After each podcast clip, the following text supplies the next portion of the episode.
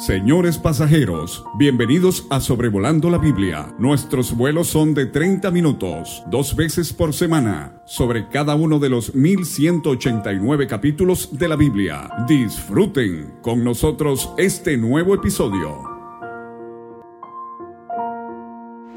Amados hermanos y hermanas, tengan todos muy buenos días y sean muy bienvenidos a este espacio para que podamos juntos en la presencia del Señor y con la ayuda de su Espíritu poder seguir estudiando su palabra. El día de hoy vamos a contemplar el capítulo 9 de Segundo de Samuel. David preguntó si había quedado alguien de la casa de Saúl. Normalmente si un rey preguntaba esto, era porque quería matar brutalmente a todos los familiares de su antecesor. Esto lo hacían para evitar cualquier persona que quisiese oponerse al rey y a su trono y convertirse de esa manera en un rival y en un enemigo político suyo. Y esto lo hacían para remover cualquier amenaza, para mantener el control. Pero David no tenía eso en mente. Él quería hacer todo lo contrario. Él quería mostrarle misericordia. O la palabra es bondad o gentileza.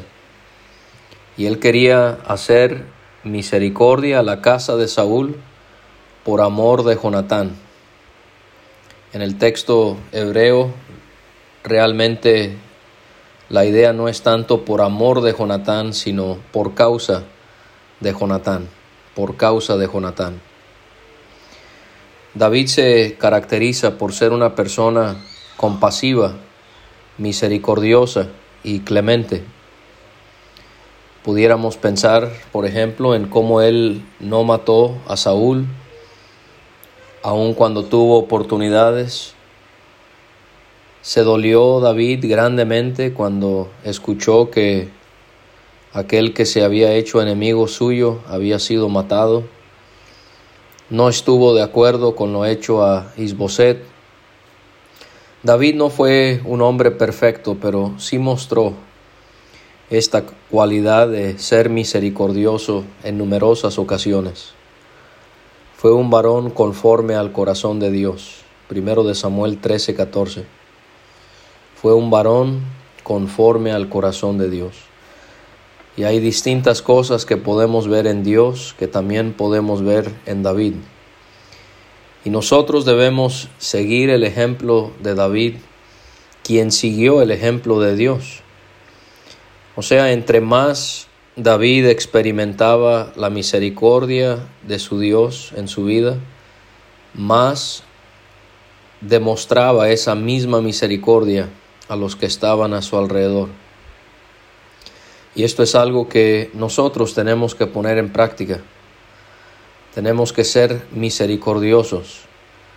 Y eso conlleva, por implicación, que seamos gentiles y buenos que seamos clementes y compasivos a aquellos que nos han hecho mal o a aquellos que no merecen que experimenten eh, lo bueno que pudiéramos ser hacia ellos. Pero pensemos, hermanos, en cómo nuestro Dios es rico en misericordia. Efesios 2.4. Cómo el Señor nos pide que nosotros seamos misericordiosos, así como lo es nuestro Padre Celestial. Lucas 6:36. Podemos encontrar consuelo y también a la vez imitar el hecho de que las misericordias de nuestro Padre hacia nosotros son nuevas cada mañana. Lamentaciones 3, 22 y 23. Podemos hacer caso a la bienaventuranza, a la bendición que Jesús prometió En Mateo 5:7 él habló sobre cómo los misericordiosos son bendecidos, son bienaventurados, son felices, porque ellos recibirán misericordia. Y también debemos detenernos constantemente en nuestras vidas y contemplar la misericordia de Dios hacia nosotros en relación a lo que nosotros éramos y lo que Él ha decidido hacer con nosotros, todo en base al sacrificio perfecto y completo de Jesucristo, que para Él le costó un gran sufrimiento. En Tito 3, versículo 5 vemos que su misericordia nos salvó a nosotros. Su misericordia nos salvó. ¿Y cómo, cómo éramos nosotros? Sucios, ofensivos, indiferentes, repugnantes, y aún así su misericordia nos salvó. El Salmo 103 recalca mucho la misericordia de Dios en la experiencia de aquellos que somos hijos de Él. Él nos corona de favores y de misericordias. También el Salmo nos dice que Dios es misericordioso, clemente, lento para la ira, grande en misericordia. Y también ese precioso salmo recalca algo que debe constantemente abrumarnos y también a la vez humillarnos, que Dios no nos ha pagado conforme a nuestros pecados. Qué misericordioso es nuestro Dios. Y entre más nosotros disfrutamos de la misericordia que Dios ha tenido para con nosotros, lo mismo vamos a querer manifestar a aquellos que están a, nuestro alrededor.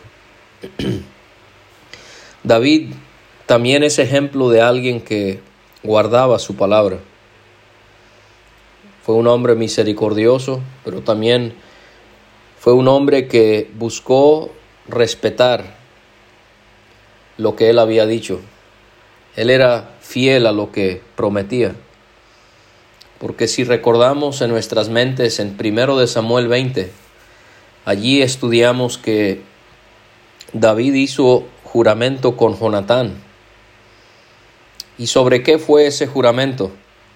Que tendría misericordia de su familia y que no dejaría que su nombre desapareciera. Y esto se cumple aquí. David se comprometió con Jonatán que si él moría, David se haría cargo de su familia. David fue ejemplo de Mateo 5:37, sea su hablar sí, sí, no, no, porque lo que es más de esto, de mal procede. David también es ejemplo de Santiago 5:12, su sí sea sí y su no sea no, para que no caigan en condenación. Dios cumplía sus promesas con David, porque Dios nunca falla, y por lo tanto David entonces cumplía las promesas que él le hacía a otros. Y esto también debe caracterizarnos a nosotros. Debemos ser personas de palabra, personas honradas, en el sentido de que lo que decimos lo cumplimos. Y también es necesario ver este pasaje en segundo de Samuel 9 de una manera cristológica, porque David aquí es un tipo de Jesús, teniendo misericordia hacia la casa de su enemigo Saúl. Y así podemos pensar en el pecador, como la Biblia enseña que es enemigo de Dios.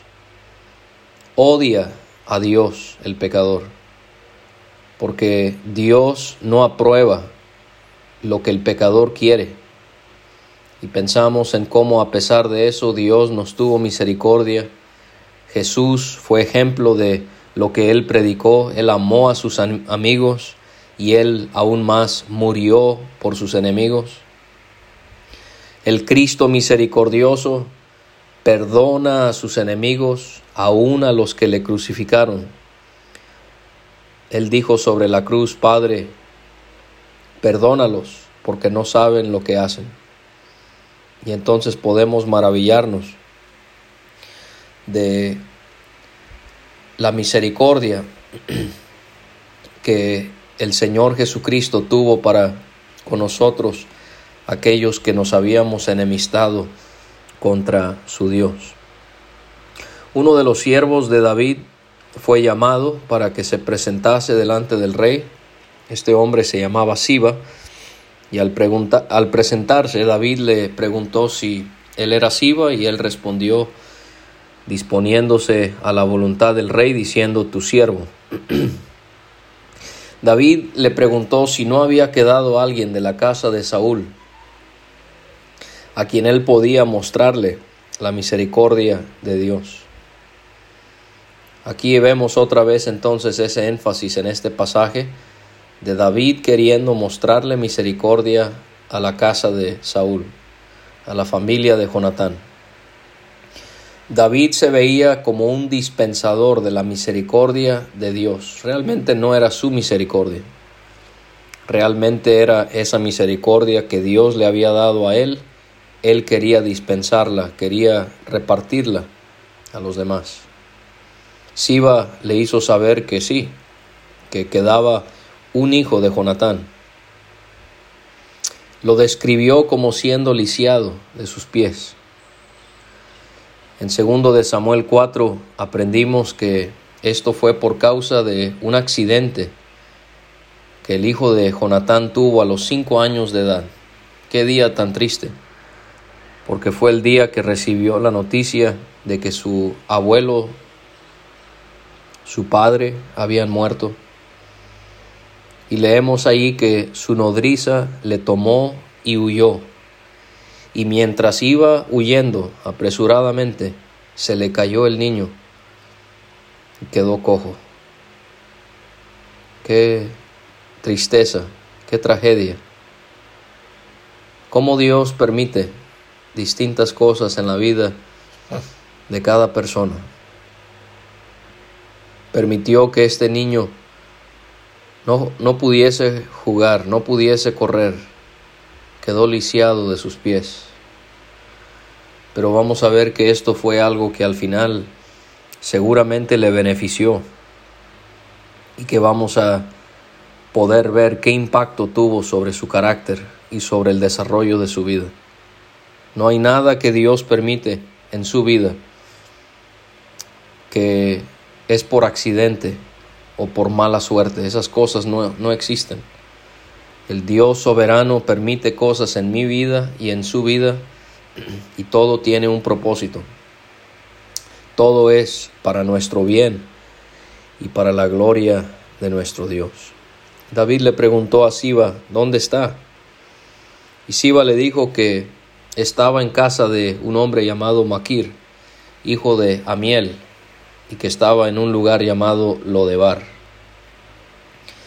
La familia de Maquir, podemos ver, se mostraron dispuestos en servir a las familias de Saúl y de David. Cuidaron al hijo de Jonatán. Y también en segundo de Samuel 17 vamos a ver que la familia de Maquir apoyó a David y a los suyos con víveres, con muchas cosas. En el tiempo en el que Absalón estuvo persiguiendo a su padre David. O sea que fue una familia que se dispuso a servir a Saúl, a David y a sus familias.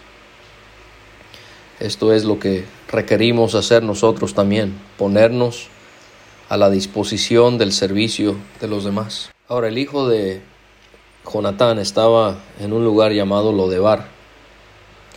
Este era un pueblo en la tierra de Manasés, en Galaad, al este del Jordán. O sea que estaba al otro lado del río Jordán. Lodebar, lo en hebreo significa no. Debar significa pastura. O sea que Lodebar significa sin pastura. Esto podemos contemplarlo al pensar en la misericordia de David hacia el hijo de Jonatán. Era descendiente de un enemigo suyo, estaba lisiado de sus pies, era cojo, y estaba en un lugar para nada llamativo. Y aquí podemos nosotros preguntarnos de dónde nos ha rescatado el Señor a nosotros, del fango y del lodo. Y esto, hermanos, debe mantenernos humildes. David mandó a que lo trajesen.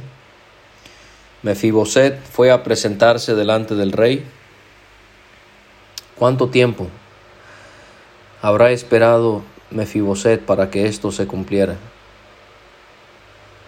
¿Qué habría sentido cuando le fueron a dar el comunicado que David quería tener misericordia de él y que quería que fuese a donde estaba él? Cuando llegó delante del rey, se postró sobre su rostro e hizo reverencia. Esta es la misma actitud que nosotros debemos tener hacia el Señor. Aquí en esta vida, un corazón postrado y humilde delante de Él. No van a gloriarnos no exaltarnos. Y sin duda será la misma actitud que tendremos cuando lleguemos a la gloria.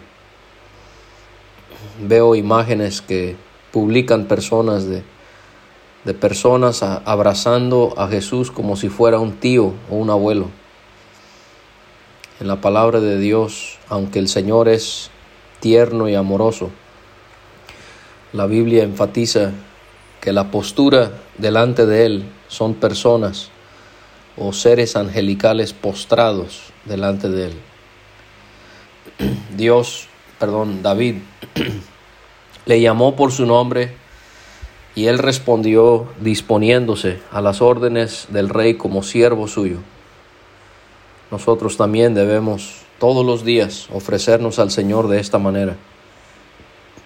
¿Qué habrá sentido David cuando vio a un hijo de Jonatán?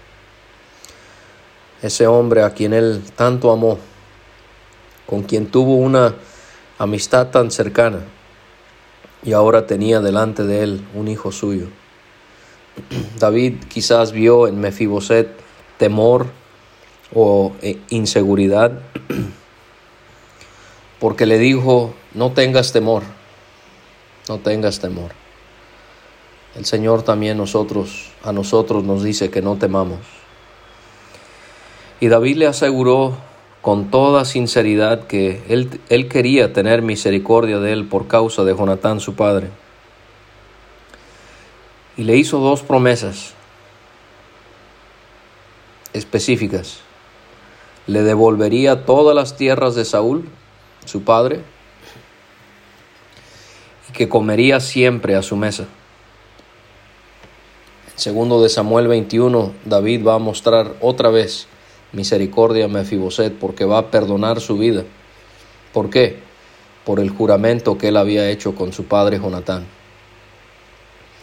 Quizás aquí podemos ver ejemplificado Efesios 1.3. Bendito sea el Dios y Padre de nuestro Señor Jesucristo, que nos bendijo con toda bendición espiritual en los lugares celestiales en Cristo. Mefiboset respondió a las palabras de David mostrando otra vez su bajeza. Se inclinó delante del rey y le hizo una pregunta. ¿Quién es tu siervo para que mires a un perro muerto como yo?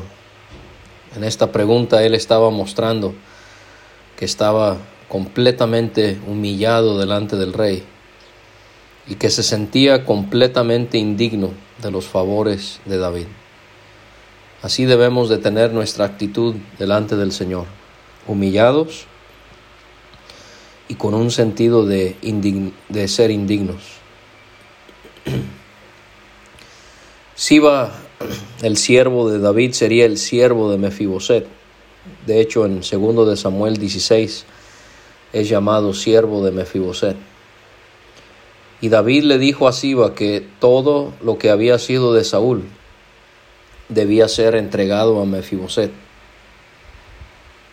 Siba le labraría la tierra junto con sus hijos y sus siervos, de manera que Siba sería como un mayordomo para Mefiboset. La cosecha sería almacenada para que así tuviese la familia de Mefiboset alimento para comer. Y le indicó que Mefiboset comería siempre a la mesa del rey. Eso es algo que se enfatiza mucho en este capítulo, que Mefiboset comería siempre a la mesa del rey. Imagínense el privilegio que esto fue con todas las características, con todo el pasado de Mefiboset. Y él iba a estar sentado a la mesa del rey, con el rey en su palacio todos los días. Nosotros debemos sentir el gran privilegio que es poder sentarnos a la mesa del rey. Podemos tener comunión con Él todos los días y debemos Debemos ser como el salmista en el Salmo 119, que temblaba al pensar en leer la palabra de Dios. Pensamos también en el sentido de privilegio que debemos tener cada domingo cuando nos reunimos alrededor de la mesa del Señor para participar de el pan y de la copa y pensar en el increíble privilegio que tendremos de un día estar sentados a la mesa en las bodas del Cordero y que nuestro esposo sea presentado delante de nosotros y para nosotros, lo cual disfrutaremos su compañía de nuestro Rey por los siglos de los siglos, por una infinita eternidad. Siba se comprometió a hacer todo lo que el rey le había pedido hacer. Otra vez David especifica que Mefiboset comería a su mesa y que sería de ahora en adelante como un hijo de él. Qué grandiosa verdad que nosotros hemos sido adoptados por el rey Quizás aquí podemos ver Efesios 1.5 en amor, habiéndonos predestinado para ser adoptados hijos suyos por medio de Jesucristo, según el puro afecto de su voluntad. Hemos sido adoptados por el Rey. Qué maravilloso, qué misericordia, qué gracia. Y esto debe humillar mi corazón delante de Dios en adoración a Él. Se menciona también que el hijo de Mefiboset estaba pequeño y se llamaba Micaía. Toda la familia, se dice también ahí, de Siba, fueron hechos siervos de Mefiboset. Y concluimos con el hecho de que se nos dice que Mefiboset moró en Jerusalén, cómo es que él pasó de vivir de Lodebar a vivir en un lugar como Jerusalén y no en cualquier lugar en Jerusalén, sino que vivió comiendo siempre a la mesa del rey. Y termina el pasaje recordándonos que estaba lisiado de sus pies. Y entonces otra vez tenemos este asunto de cómo cada cristiano debe mirar de dónde el, el Señor le sacó, le salvó y también ver las debilidades que Dios ha permitido hasta el día de hoy en nuestras vidas, para siempre mantenernos humildes delante de su presencia, para siempre permitir que confiemos en Él y no en nosotros mismos, para que podamos alabarle a Él y gloriarnos en Él y no gloriarnos en nosotros mismos, cualquiera que sea su situación querido hermano o hermana, todo esto es para mantenernos humildes delante del Señor y poder ser lo que Él quiere que seamos.